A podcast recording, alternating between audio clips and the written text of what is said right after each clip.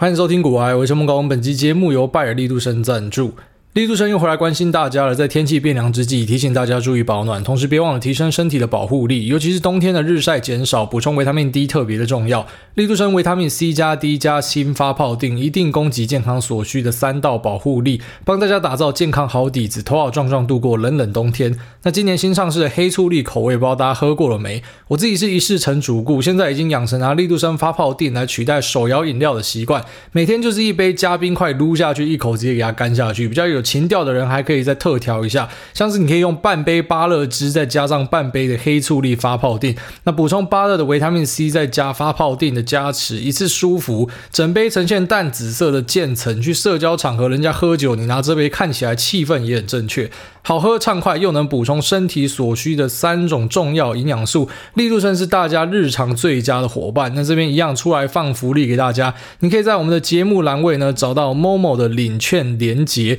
限时折五十的优惠，即日起到十一月十七号，这边提供给所有需要的朋友。好，那我们上个礼拜的节目有跟大家提到说，观察到台股有拉尾盘的现象啊，所以在这个礼拜一二三呢，那也真的就看到台湾的指数呈现非常强势的状态，就连续收了三根红 K，那加礼拜五就四根了啦。那一样啦，就不要听到这边，呃，就是收了好多根红 K，赶快追进去，然后明天收黑 K 又回来问我说，哎，大家为什么下跌？就是如果你还是买了任何的东西，都是在啊任何的一个节目听到，然后你会回来问说为什么的，就基本上你一辈子注定当韭菜，千万不要再做这样的事情了。不管是对我，或是对其他节目，或者说对其他的什么杂志啊、资讯来源都一样。如果说你是看别人这样去做买卖，那你就期待你可以赚钱的，基本上你死了这条心吧。我没有听过这样的一个案例。那以目前盘面上的强势族群来说，我觉得非常的多，特别是以大 IC 的表态，我觉得是特别重要的，像是联发科拉一根大根的。那它的最主要的竞争对手高通哦，这个 QCOM 呢，其实已经连续上涨大概二十几趴，非常非常吓人。那我觉得是因为开出了很赞的 guidance，然后已经切进去了元宇宙相关的话题里面，然后所以让高通本来呈现一个盘跌的状态，直接旱地拔葱就就冲上去了这样。那发哥跟高通的竞争还是看点在于，可能明年第一季左右会出来的这个 D 两千晶片 versus 哦高通的 S 八九八，那看谁可以获得高阶手机的采用，那可能就奠定了就是明年的胜败这样。那其实高通目前已经在哈，就是所谓的呃晶片数呢，已经输给了发哥了。就发哥是目前最大的 SoC System on Chip 啊，最大的晶片供应商。那在手机这边呢，是呈现一个王者的状态。好，那我们就期待发哥可不可以。在下一代的，然后这主力晶片呢，然后借由台积电的工艺，然后看可不可以击败高通，然后继续的往上去推进啊，至少发哥有有。用力拉一根，虽然拉一根之后就软了两根，但是有这个资金灌进去是非常重要的啊，就有人去提振多头的气焰是很重要的。那同时也看到瑞昱啊、群联啊，啊，然后以及联咏，就这些我觉得是台湾的第一线指标的 IC 设计公司呢，都开始转强了。那这是一件好事啊。就如果说指数要上攻的话，大权值是必须要动起来的，不可能说什么大权值躺在地上，然后指数一直往上攻，只有拉台积电，那这样也不是一个太好的现象。好，那台积电目前的。状况就还是继续在盘整啊，那在盘整中呢，其实有些人就会觉得你的钱是死钱。那当然，如果你是比较积极的交易者，你可以选择我不要等盘整，那盘整我就把钱抽出来，我等它突破再进去啊。可是当然风险就是你追突破是可能啊，突破失败又又倒回来，然后就过去有很多这样子案例。那这就是说每个策略都有它的好坏啦。啊。你要追突破，你要追求资金效率的，当然你就可能被骗炮嘛。那你是比较有耐心的，每次觉得掉到够低就捡的，那你就可能会在里面等等等等很久。可是相对的，你就比较不会被骗炮嘛。所以呃，各有各的一个好处，然后策略绝对是没有任何的好坏的。那盘面上还有很多强势的东西，像是航空股就特别的强，二六一八、二六一零，然后这两只台湾的主要指标。那都呈现的非常强势的哈，像是外资、那投信，然后以及自营商，很多都冲进去里面在拉这个。那我觉得这是看好哦，可能在二零二二年疫情之后的复苏，因为我们已经看到啊，像是辉瑞又有开发出一个新的药，那这款口服药就声称说它可以把重症的啊这个几率再更往下降。然后呢，就打击到了很多的疫苗厂，就很多的疫苗厂股价就因为辉瑞这一款药呢，然后就开始往下调。这样，其实如果说你有认识国外的朋友，就知道海外的生活哦，很多真的已经回归到正常了。那即便以台湾人的角度来看呢，就是台湾人很多还还活在过去啦，就是在做那种。就我们讲太监去笑人家皇上这样啊，太监去笑人家皇上说：“哎、你有一根懒觉，好麻烦哦，你还要妈还要洗懒觉，你看我都没有懒觉多好这样。”然后我看到很多论坛到下都还在贴说啊，国外哪里确诊数又上来，死亡数又上来，殊不知根本已经没有人在在意这个东西啊。其实我从去年就在讲说，这个东西到最后就是越来越少人在这边在意了。然后我没有想到是，哇靠，到今天都还很多人在执着说要加零，一定要加零，政府一定要把边境给锁起来。哇，这个真的是超乎我想象哦！就是我们台湾人对于这个真的是有非常深的执念，真的非常的怕死这样。那如果说民意真的是这样，我最讨厌跟民意对干的，我会。推荐啊，就是我们从现在开始最好也把驾照废掉，然后每天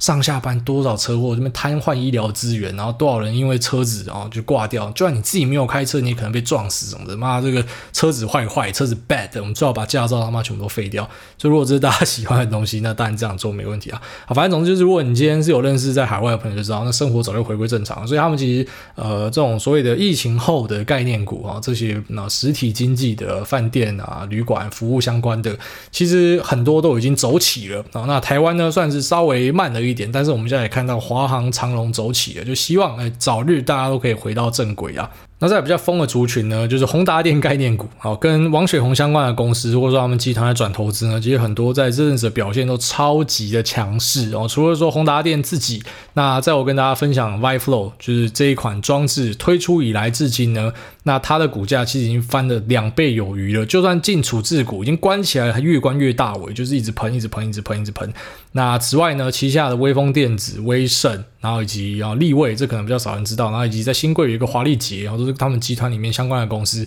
那这些公司的表现在近期都是属于市场上超级强势的，所以有点像是现在就是他妈王雪红的局啊。那为什么他的公司可以喷成这样呢？当然，现在很多人就在想说，哎，是不是因为什么元宇宙概念啊，还是叭叭叭，还是叭叭叭？这个我们真的是难以知道啦。那其实以我自己对王雪红的认识呢，就他旗下的公司，往往就是等到喷到一个快到终点的时候，或者说已经开始反转之后，然后大家才知道为什么。啊，你说这是内线嘛？也未必啊。有些人搞不好就是消息比你快嘛，所以早要先进去了，然后等到你大家知道的时候，可能就开始出货给你。那这是一个啊，就假设有些人先知道了什么。那第二个就是可能有些人先知道说，啊，有大笔的营收，或者说有有新的业外认列什么的。那虽然这个我们看营收开出来的数字，就发现，哎，好像不是因为这样哦，就不是因为说什么有先知知道了营收的状况还是什么的，因为营收开出来是不太好的啊，可是还是继续喷的。反正很多人看到这营收不好，想说，妈，宏达电明天一定跌下来，继续喷。那第三个理由什么？就是我我自己觉得是这样的理由啊，就搞不好现在在炒宏达电的这些人，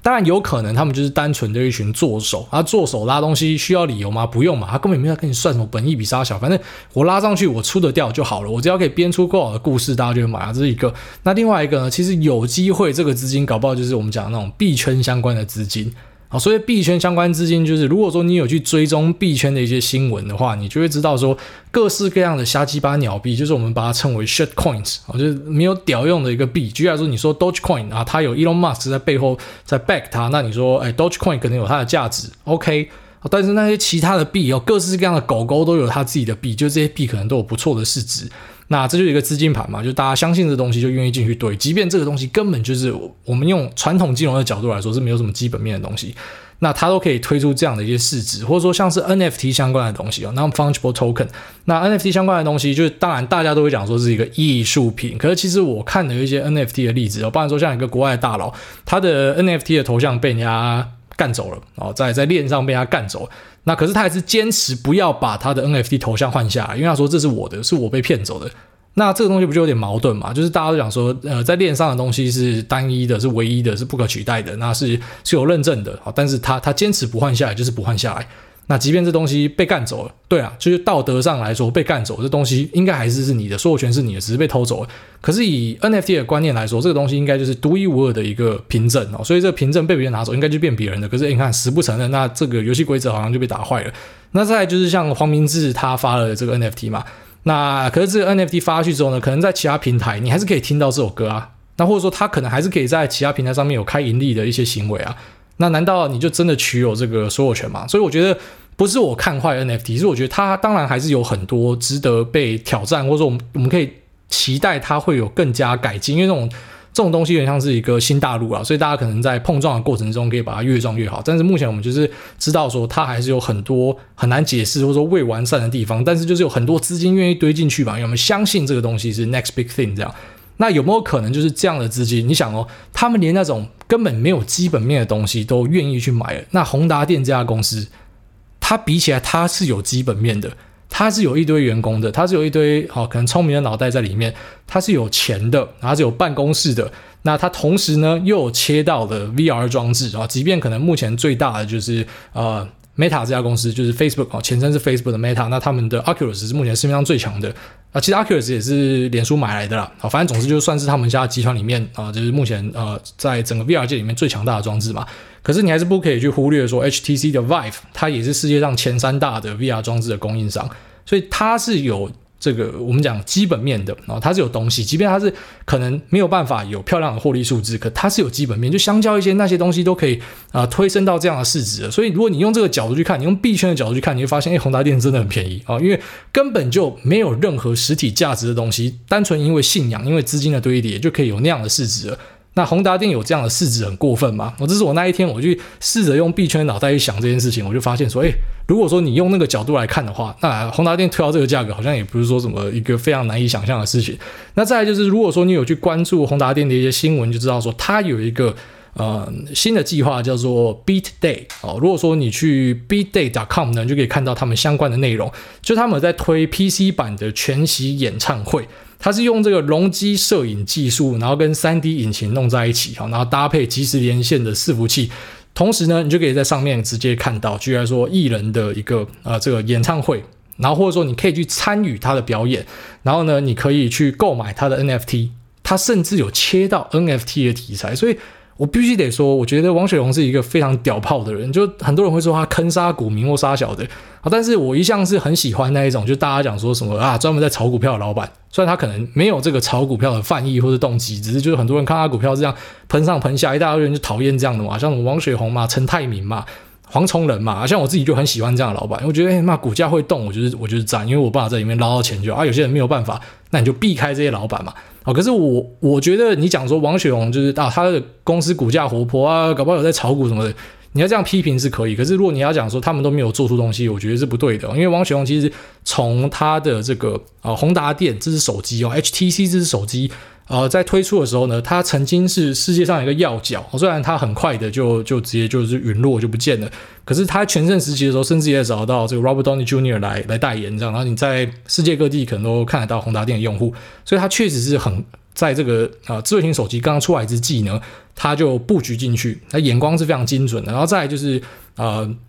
我们家看到在美国借壳上市的 Gogoro 哦，他是一个投资人，他不是最主力啊，主力是应该是银联两哦。那王雪红也是有切入，所以所以你就可以看得出来说，他也有切到这一块。然后再就是进入了啊这个 VR Goggle 的时代，就是 HTC Vive 啊虚拟实境呢，它也是在第一线就进去了。然后以及现在的 NFT，他也是第一线就进去了，就他每次都是走在最前面。你在台湾的上市跟上柜还有新贵公司。应该是很难找到第二个老板像他这样这么敏锐的，就是他可以在一个东西刚出来的第一个时间点就踩到就抓到。我觉得这是一个才能，就是你可以吐槽他说啊，你们公司是在炒股啊什么的，那你可以吐槽说啊，你不会经营啊，因为你那东西啊可能最后面都做不起来什么的。可是实际上你不可以否认是，他有一个超级精准的眼光哦，他就是有办法踩进去。那如果说你今天把宏达电这家公司想象成是一个 NFT 公司是一个 Metaverse 公司，它的估值可以推成这样，完全不会不合理。因为你要比较的对象已经不是上市上柜公司了，你要比较的对象是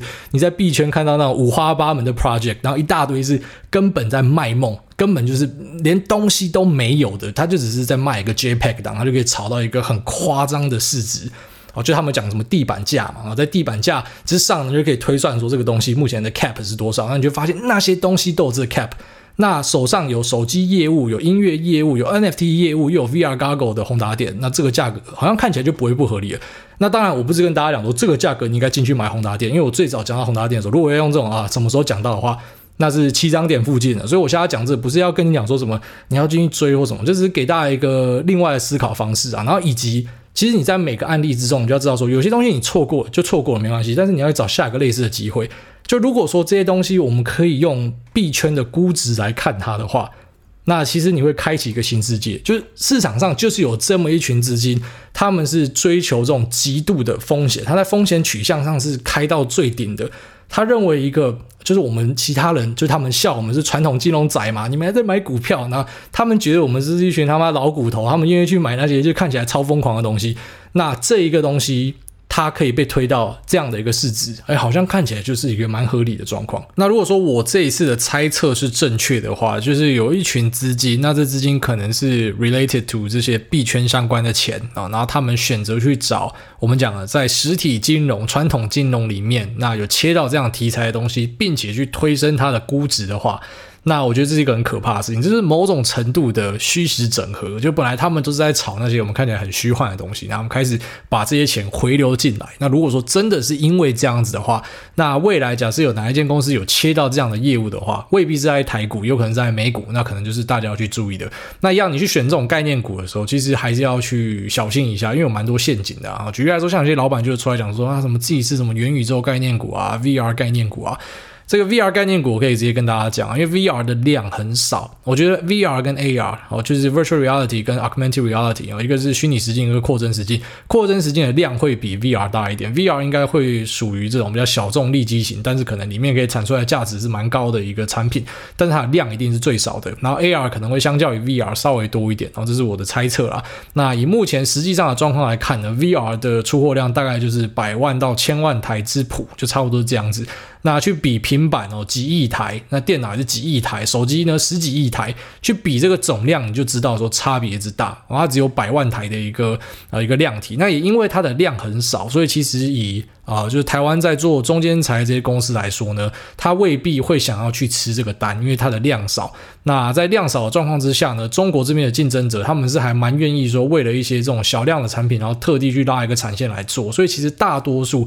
像是呃 Facebook Oculus 的供应链呢，其实是位在中国，或者是他们在这个中国市场里面呢，啊，比较可以去啊、就是找到愿意说用。啊、没有很贵的价格，然后去帮你 Facebook 做东西，就只因为我为了要打进这个市场，我也不计较说可能我做一个是赔一个或什么的，或者说其实赚不了多少钱，但是我愿意去做，这个在中国这边是比较比较常见的。所以以目前的状况来说，如果你要去买概念股，我就不推荐大家。我在一些案例上，像伺服器的案例上，我会建议大家说，你应该是要买概念股，因为你可能不确定 AMD 还是 Intel 还是说啊、这个啊公司自制的啊就所谓的白牌机，像是 Google 或是亚马逊自己做的伺服器。那你不知道谁会赢嘛？然后就用用伺服器来说，你不知道谁会竞争赢。可是不管你们谁赢，你们都要跟台湾的供应链下单。所以在这个案例上，投供应链然后就蛮合理的。哦，可是，在 VR AR 的案例上，我觉得投供应链的可能就是脑袋撞到这样。所以以目前的状况来说，我还是比较建议说，如果你要去找寻类似宏达电的下一个机会，就假设说市场上真的有这样，虽然这个还在想象之中，就真的有这样一个资金，然后它的风险取向开到最大，它要去挑任何一个可能切到这个所谓的那虚拟实境，或者是呃扩增实境，或者是啊 Multiverse 多。重宇宙，或者说 Metaverse 哦，元宇宙，或者说，诶，可能有切到 NFT 相关的一个题材的话呢，就如果有这样的资金开始去往传统金融去跑的话，那可能啊，大家去注意的是，就这些第一线有切到的，而不是供应链哦，因为供应链在这边可能竞争力会会小非常非常多，好，大概是这样子。然后接下来我们聊一下特斯拉最近的下跌。然后因为我刚好有注意到有一个私讯，啊，基本上我是不会回私讯啊，因为私讯的数量真的太多。你这有问题呢，你就是到 Apple Podcast 这边五星留言，然后我如果有排到的话，哦，就是如果你是在最上面，然后刚好念下来有念到的话呢，我就非常认真回答。可是，一般的私讯我真的已经没有那个余裕去回答大家，所以呃，已读不回就是很拍谁，但不是我故意的，因为我真的没有时间这样。啊，但是我看到一个私讯还蛮有趣的，他就提到说，诶，我才刚讲完获利回吐，然后他自己就经历了一个获利回吐。那他讲的这件事情就是在讲特斯拉啦，因为特斯拉在昨天呢最深是直接先捅了一个十趴，然后之后反弹到五趴，然后就跑去睡觉了。就是我也没有在盯盘，其实我已经。好久没有在看美股的盘了，哦，就自从生了小孩之后，真的已经没有余裕了。这样，那也因为生了小孩之后，白天我要保持清醒，哦，所以也因为这样子，我最近又花很多精力在台股，然后再打这个啊期货跟现股，这样就是比之前的量大很多。然后晚上就专心睡觉，就不像以前可能啊、半夜三点五点还会跟大家聊天这样，就现在已经没有办法了。现在可能就是把这个注意力都放在白天这样。然后美国这边呢，就是佛系持有放给他飞。但有趣的现象就是台股这边可能打得很密集，可是报酬。酬率也未必比美股这边好，因为美股这边就是买到特斯拉跟 NVIDIA，然后或者是啊像是 CrowdStrike 啊，Square 有点像拖油瓶，Amazon 有点像拖油瓶啊，可是 Netflix 也表现很好，就我的几个主要持股综合起来，呃，就够我赢过大盘蛮多的了，这样，所以基本上今年就是有点像放置 play，然后也，也效果卓越这样，所以我也没有特别去盯说，哎，什么样的回吐或什么的，只是我们上一集刚好讲到获利回吐，然后这个朋友又讲到说，就他遇到这个回吐，他就把他的东西卖掉了。那他老婆就很不解，就说：“你不是说这个是小孩的什么教育基金吗？你在年终的时候，就他有做一点配置，这样子特斯拉压特别多。其实我觉得你敢压特斯拉，然后当教育基金的这个胆子也都很大，然后胆子也都很大，因为特斯拉这支标的波动一定是大的。然后他就开始有点怎么讲，就开始在思考这件事情，就说：诶，我这样做到底是对的还是错的？就是我我获利出去到底是 OK 还是不 OK？那其实这个问题很简单啊，好，这个就是看运气。”啊，有时候你卖出去，然后隔天就反弹了，你就很干。啊，有时候卖出去，隔天继续跌，然后你就用更低的价格接回来。所以这个很难说，这个是市场上的随机性，就那种随机漫步理论啊，你根本没有办法知道说明天后天的股价一定会怎么样。我觉得中长期趋势你或许还可以预测，但是应该是没有人可以预测到，就下一秒股价会往哪跳，或者说明天股价会往哪跳，这个是很难的。你看这么多人试着去从财报说，哦，这个财报很好啊，明天一定涨，就明天 surprise 就跌烂，哦，这财报很烂啊，就明天大盆，然后之后你想说，好，反过来了，妈的，财报烂，明天一定涨啊，就呃就明天大跌。其实你去猜这种涨跌，基本上是不可能的。好，所以有时候你可能就会啊，怎么讲？就是你你卖掉之后，然后就就反弹；有时候你卖掉之后就下跌，然后就更低的价格可以捡，这都是随机的。好，但是这个这个事情呢，你要去避免，或者说你要尽量让自己好过的话，就是记得一个很简单道理啊，就是你的部位不是零和一啊，这也是我们一直强调的观念，部位绝对不是只有零和一，部位是一个百分比，你可以选择在这一次的大回调卖掉，就有三分之一的部位啊，至少你就还有三分之二嘛。那如果说你你卖错，你还有三分之二，你就很高兴嘛。那如果说你卖对，那你很庆幸说，啊，你有三分之一的钱可以等到更低档来加码。好，所以你只要把部位想象成是百分比去控制的话，你就可以有效的去减低那一种，就是啊，我这样做到底是对还是错？你就卖一点点嘛，或者你就买一点点嘛，那你就多了这种战略的纵深啊，你就有更多的策略可以去规划。所以给这个爸爸的建议就是，你可以稍微的，然后去思考这个做法，我相信他对你之后的判断会更更有帮助。这样。那我相信很多人会想问说，特斯拉为什么下跌？啊，其实任何一个涨很快的股票都可能会跌很快哦，所以这个没有什么好去解释的。它之前涨很快的时候，你怎么不问说为什么它会涨这么快哦？可是跌很快的时候，你就开始去问为什么，然后甚至开始有些人去找理由嘛。不然说想说这个 Kimball Musk 在卖股票，就是马斯克的弟弟在卖股票，那是不是因为他卖股票所以东西还跌？哦，其实这个 Kimball Musk 呢，今年是第二次卖股票，然后在去年呢，他也卖了两次的股票，然后一次是在就是假设说我们以现价来算呢，是在一百多块的时候。我就接近是十分之一的价格啦，他在那时候就开始在卖股票，然后之后下一次是在三百多块，然后再下一次是在八百多块，今年哦，然后以及啊，就是最近的一次呢是在一千两百块。那他这两次卖，就最近的两次卖是真的都卖在相对的高点，可是前两次卖呢都是卖在当时相对的低点，就是他有点像是他卖在阿呆股，他一卖完，他一卖完，然后股价就涨了。那很多人就开始要去怪说是 Kimball Musk，我就看到很多讨论区，像是海内外的，其实一些新闻网站的下面留言都是在讲类似的东西，就是说啊，这个就是 insider trade 啊，这就是他们在做这个内线交易啊，然后他们他们在割韭菜啊什么的，你就发现说，干，原来这个 世界上的低能儿真的很多啦，哦，真的是多到靠北。就我平常想说，我在股市里面都在赚谁的钱，我就在赚这些人的钱嘛。就像前阵子很多人在那边讲说啊，为什么 Cathy 一直卖特斯拉？你不是讲特斯拉最好吗？他们还没酸 Cathy 耶。就根本没有搞清楚，说是你自己不懂规矩。那像他们这样卖股票是很常见的事情啊。Kimbo Musk 或者说啊、这个 Jeff Bezos 啊，Jeff Bezos 也是每次卖股票，他如果刚好卖在高点，就被人家刁嘛。但其实他是一直都在卖股票，因为他卖股票就养那个 Blue Origin 啊，就养他自己的一个火箭公司，就他他那个龟头火箭啊。那像 Kimbo Musk 呢，但他卖股票是干嘛？我不知道。可他也是一段时间就会卖股票，所以我觉得把下跌怪给他就非常奇怪。那有些人会怪给马斯克，就说因为马斯克他想说他要卖掉十趴的股票去去缴税嘛，这十趴的股票其实是很大的一笔钱，哦，大概是 twenty one billion，就是两百一十亿美。那他就算真的要卖股票，他也不会是就是一次把股票给倒掉。你要知道他们的内部人交易都要透过一个叫做这个呃十 B 五之一，好 ten beta 五之一，我也不知道那个实际的念法怎么样，反正就是一个表格。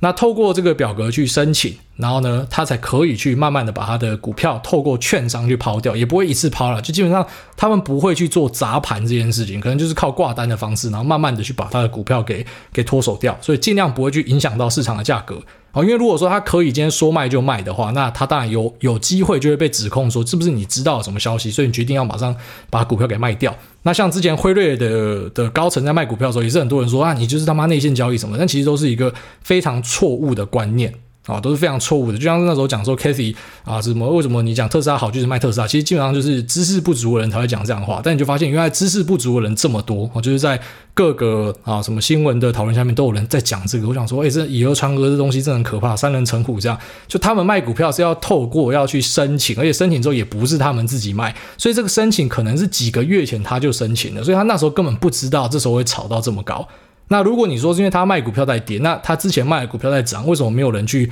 去讲说什么？诶，他是什么糗爷，他卖了就涨？你知道这其实跟我自己遇到的事情就很像，就是我 我每集节目都扯到很多标的嘛，因为我们就是讲整个市场的概论嘛，然后以及我自己一些操作嘛，就什么都讲。那可能一集讲到的标的就超过十个，像这集也就超过十个了嘛。那上一集可能也超过十个。那每次我们讲到这些标的呢，然后如果说它下跌，就有人会问我说：“哎，他为什么你讲的东西会下跌？干你鸟，我怎么知道什么会下跌？”那我讲到东西上涨，为什么都没有人跟我讲说，哎，大家要办桌请你，就就很少见。就上涨，大家都会觉得自己厉害，然后下跌就怪东怪西，然后就发现说，哦，原来我跟他们有共同点，就我跟贝佐斯跟 Kimball 的共同点呢，就是，哎，如果我们今天啊，就是做了某件事情，讲了某个东西，然后如果下跌，就别人会怪他，你就发现说啊，就任何一个可能。他有直接曝光于大众之下，然后聊到东西的人，就是他，他如果做什么东西，他可能就变成一个啊，就是香炉这样，就大家都觉得是他害的。那实际上呢，就是他卖股跟这家公司的，好，不然说基本面是绝对没有关系的。然后再来就是他是不是知道什么东西，估计相信也不是啊，就是他只是单纯的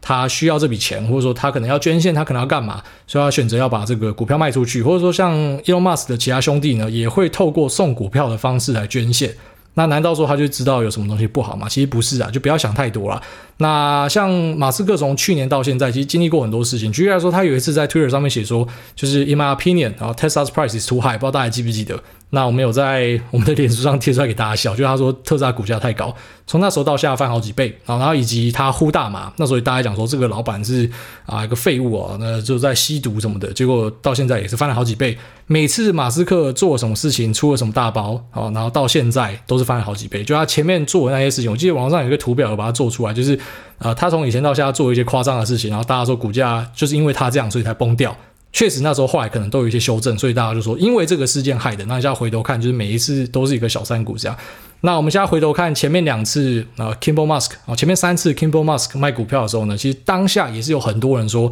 这个人是在内线交易，然后为什么政府不查他？然后海内外的都有很多的网友在做这样的评论，然后最后面又证明说，就难怪你们是韭菜这样，就是因为你们根本搞不清楚状况，你们去做一个你们根本搞不清楚的评论。那后来呢，股价都是持续往上推的。所以其实有点像是我之前跟大家讲啊，就是你生不出来啊，不要怪说床摇或者冷气不冷，或者说你老婆这样，那就你自己的问题啊。你先去检查你自己，就是你股票会赔钱，先去检查你自己啊，绝对不是说什么啊谁谁卖股或什么的，然后什么像刚刚前面讲的啊，什么王雪红割我什么的，因为那决定都在自己手上啊。你可以不要买王雪红的股票啊，你你买了之后，然后你你被他割了，那就说我恨你，我讨厌你。那这个可能在长期来说对你不是一个太好的事情哦。当然有时候你真的是被某个老板雷了。但是你干一干之后，你就继续嘛，因为这种事情就是你一定会遇到。好，就像是我们刚才前面讲的，就是如果说我今天开放国际，或者说哎我开放驾照，就一定会有人他妈的酒后驾车，或者说就乱撞人嘛，然后或者说他就是回来就不遵守防疫规定嘛。那我们在股票市场交易，就是有老板他可能会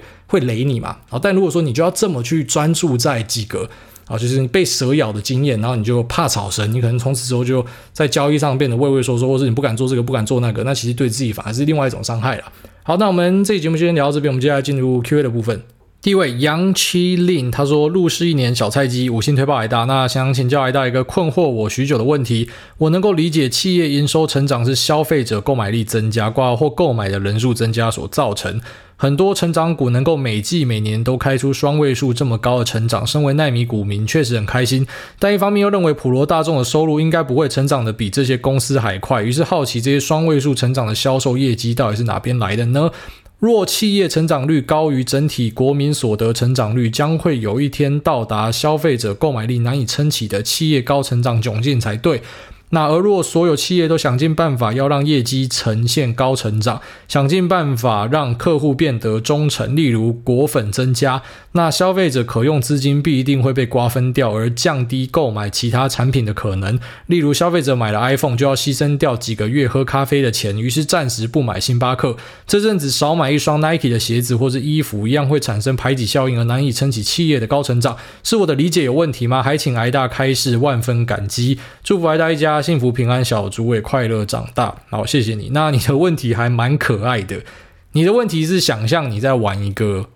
类似这种模拟市民，或者说一个什么模拟城市这样子。然后，诶，里面是一个封闭的生态系。然后在这个封闭的生态系里面呢，啊，举例来说，我砸了一颗陨石下去，然后看这些居民会怎么样运作。因为像是你有一个蚂蚁盒，然后你去改变里面的生态，然后看蚂蚁怎么样运作。可实际上，社会的运作比你想象的还要来得复杂。那如果说你用总量来看，当然你可以讲说总量就是啊、整体哦全世界人民的消费力，然后它在一个复杂的经济的环境运作之中呢，然后呈现出来的样态。好，那它的成长性呢，可能是啊慢慢往上推的，就不是有那种超级暴力，像你讲到成长股的成长。可是你忘记一件事情，就是我们会讲的这种成长股啊，这种广义上的成长股，多半都是那种 small cap，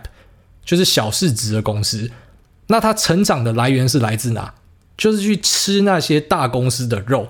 好，所以说很多像是什么 IBM 的业务啊，或者说什么 Google 的业务啊，好 Facebook 的业务啊，就发现说有一些小型的什么广告商，或者说一些小型的 Software service 哈，云端订阅的服务，他们去抢他们的生意。有些人跑去抢 AWS 的生意，有些人跑去抢 GCP 的生意，有些人去抢 IBM 的生意。然后这些小型成长股就在他去抢这些巨兽的生意的过程之中呢，他就可以获得非常暴利的一个成长率啊，因为它本身是小的。所以就想让你今天是赚啊，举例来说，你的月薪是三万五好了，那你从三万五成长到七万，可能就很简单，也就是翻倍，就你就是一个成长股，你成长的很快。好，但是如果你今天已经是那种什么大老板程度的啊，你已经是啊什么一人之下万人之上的啊，你的薪水的成长幅度可能就未必可以像就是那些啊，你当时在这个啊可能一个小小的职员，然后开始往上喷的时候，就是你可以翻倍再翻倍这样。那已经到一个天花板的时候，你可能就很难再往上冲了。你能做的就是去保本这样。所以呢，当你变成这种保本的状态的时候呢，就有点像是我们讲的价值股，就是 value stocks。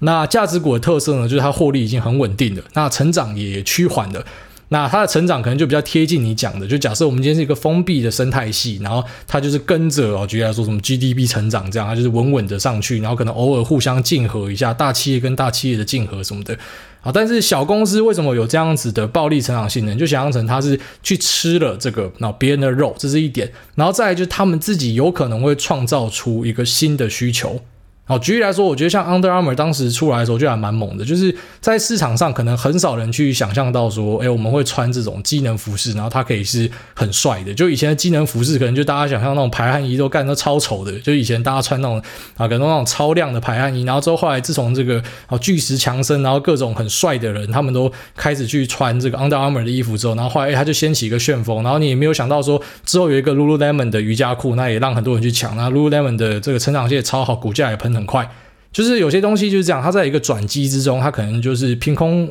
生出了一个需求，或者说它让你进入到一个新的时代。就是你说，呃，机能衣其实本质就是衣服嘛，但是诶，为什么这么多人会从本来的啊，可能就是纯棉的衣服，然后进展到他去穿这些化学纤维的衣服呢？就是它是有很多这种动态的变化的，所以其实你不用想要去解释说，就是。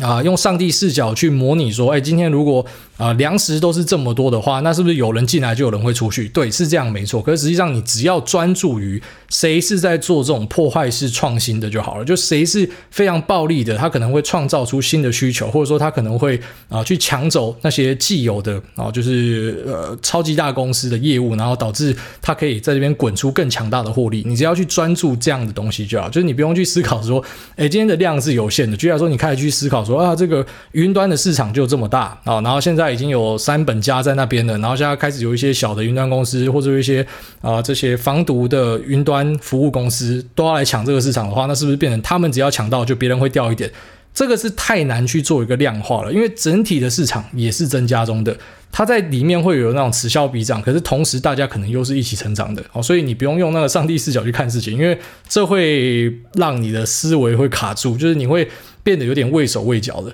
因为其实如果说你要用这样的角度去思考的话，像有些人会讲说什么啊、台湾的 YouTube 界是红海了。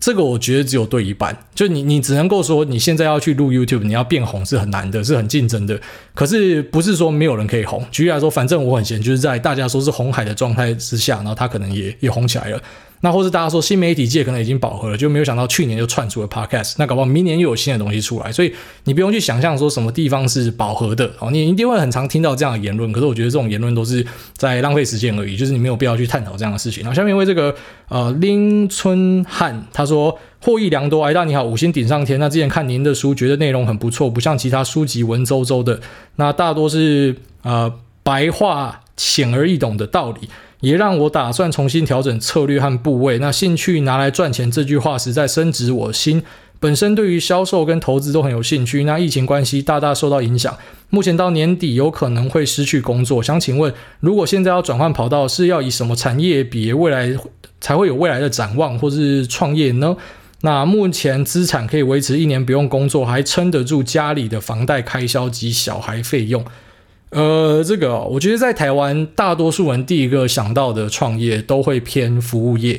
哦，举例来说，你可能会想要开一个咖啡店，每个人都想开咖啡店啊，干，然后可能每个人都想开一个青年旅社什么的，就大家第一个想到都是这个，或者说去加盟这样，但是都是偏向服务业。那服务业无法避免的事情就是高度竞争，非常高度竞争，然后那个毛利可能是非常稀薄的。那台湾的主力在哪呢？我觉得台湾主力一定是在科技相关的东西，就是。这个时代，当然我们已经比较少听到说，可能像呃上个时代蛮多那种什么云林的一个小工厂，然后做成全球冠军这样，就要可能做一个小零件，可是这零件是非常关键的，然后可能卖给超跑之类的。那或者说，诶一些科技厂做一些关键的原料，或是做一个可能看起来很不显眼的 PCB 这样子，它越做越好，然后终于变成一个超级大公司什么的。那我觉得在台湾，我自己想象啊，就假设说我们是用嘴炮的角度来说的话。那你做科技相关的东西，一定是乐胜服务业，但服务业的进入的门槛一定是比较低。那你当然也可以想象，因为进入门槛低，所以竞争一定很激烈嘛。啊，进入门槛高的东西，竞争可能就会稍微少一点。所以我每次要去思考说，然后举例说，我要去投，因为我自己是比较少在你知道什么疯狂创业什么，因为我就是专心在弄我的股票这样。但是我蛮常去投一些小生意的这样。那我去投这些东西的时候，其实我都很喜欢看到是他们在做一个比较少人在做的事情，即便这东西有时候看起来可能是比较。因为少人做嘛，所以你比较难看到它的市场。因为多人做的地方，你就知道说啊，就这么多人在喝咖啡嘛。只是你就要跟一大堆人竞争。那少人做的东西，可能就就相对的有一点机会。所以尽量去找一些可能比较少人做的东西。但是你去做这件事情，你要去思考说为什么会少人做哦。如果说少人做的原因是因为这东西本身是不可行的，就前面就很多人试过，那当然这个就要自己去小心。所以应该说你在思考要怎么样创业或是换工作的同时，其实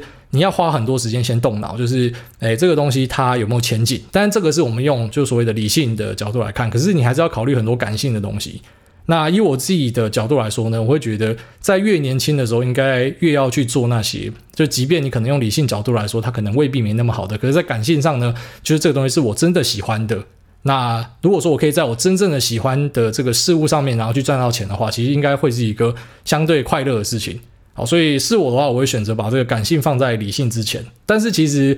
那是我给大家的建议啦。那如果说你长期听我节目，就知道我自己的对自己的要求就是哪里有钱我就去哪。因为我自己当时这个毕业出来的第一份工作，我就是去查了一下哪一个工作最有钱，然后发现说机师是就是任何一个啊、可能大学毕业生都可以去考，就是它是。开大门让大家去考，虽然录取率可能很低，但是呢，你考上就有机会拿到很多钱。这样，我根本不是喜欢飞飞机又杀小，我就只是看他钱多我就去考了。所以可能每个人考量的点都不一样啦。哦，所以我还是祝你就是呃，你可以去找到，就像你自己讲，你说你对销售跟投资有兴趣，那可能就是从销售的方向去切入。那有没有什么销售是有牵扯到投资的？靠北，那不就理专，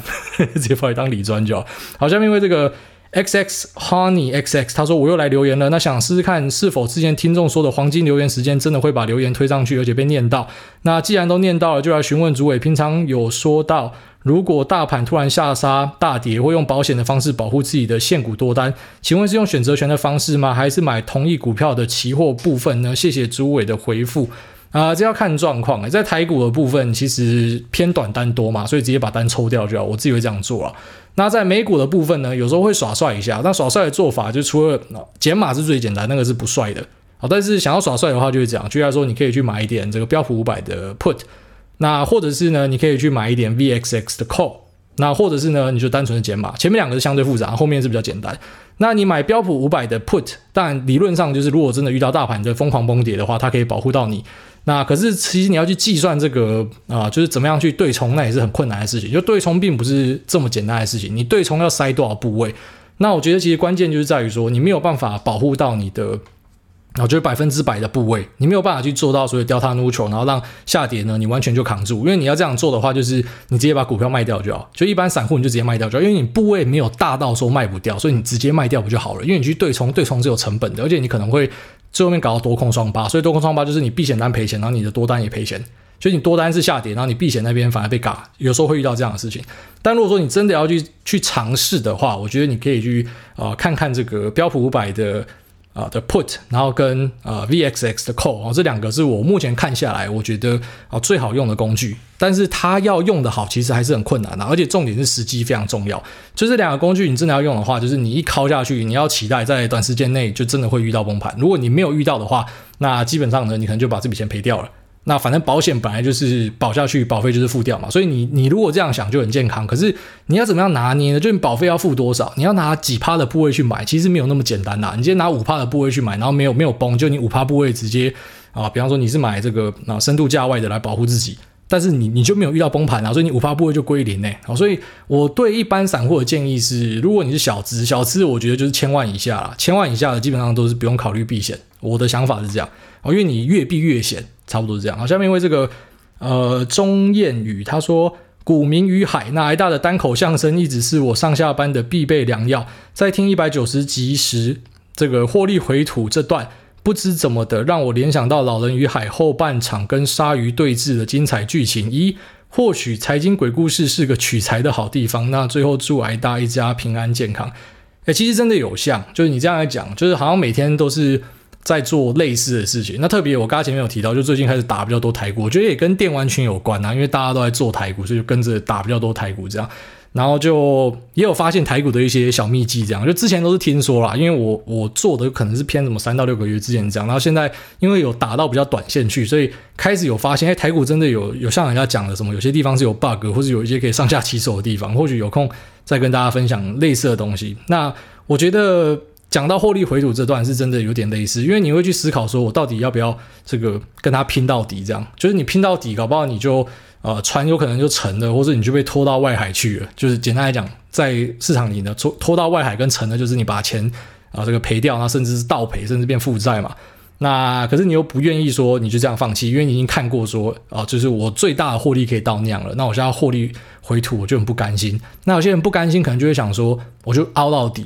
其实我那时候有一点点想法是，妈的，我就赶快再丢更多钱进来跟他拼这样。只是后来很快就知道这个是不可行的。应该说，因为我本身就是有点经验的人啊，所以我不会这样想。但是如果我今天是回到什么五年前、七年前，然后遇到就是我上次遇到那样子状况呢，就是可能是我有史以来最大的一个短期的获利回吐，那我可能就会想要去跟他凹这样。就以前会这样。但是就还好说，因为有之前一些这个落赛经验，所以等到像这次这个案例呢，就算是全身而退了。虽然即便真的回吐了蛮多的，但是呃，毕竟还是有赚到钱，所以只是心理上有点过不去而已。然后就相信说，就是呃，留得青山在，不怕没柴烧。哦我这次没有我把真正的大鱼拖回去，我可能只有拖了一半，你知道吗？它下半身被别的鲨鱼吃掉了，我只有把这一半的鳍鱼带回家。可是下次出来呢，还有机会再钓到这只鱼，哦，就只能够这样想，希望啊。下面因为这个。啊，辅大刘永祥真真女友，然后这个辅大刘永祥他来争女友了。他说：“五星吹吹，那想问一下诸位，目前有在关注 Intel 伺服器 Eagle Stream 的供应链吗？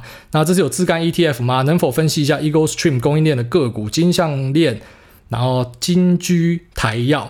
OK，那这个台耀是铜箔基板啊，金居是更上游了。那金项链就是 PCB 嘛，所以基基本上你抓的蛮准的，就这些就是供应链啦。”那是我的话，会选择看，就除了金居以外，因为金居比较就是它动的比较慢一点。那后面这两只比较活泼一点啊，我是比较喜欢那种活泼一点的个股。然后你说伺服器的这个 ETF，我们讲过，其实伺服器我从大概半年前就有在跟大家提了，好，就是提到这个 AMD 换新架构，然后以及呃这个 Intel 呢，它也要推出这个伺服器的新架构，然后就有提到说台湾的伺服器供应链是可以注意的，你可以回听一下，因为我讲了蛮多集都有讲到伺服器相关的供应链，只是。呃，蛮讽刺的是，讲了半年嘛，但其实它也盘了差不多接近快半年，然后直到最近伺服器股才整个喷起来。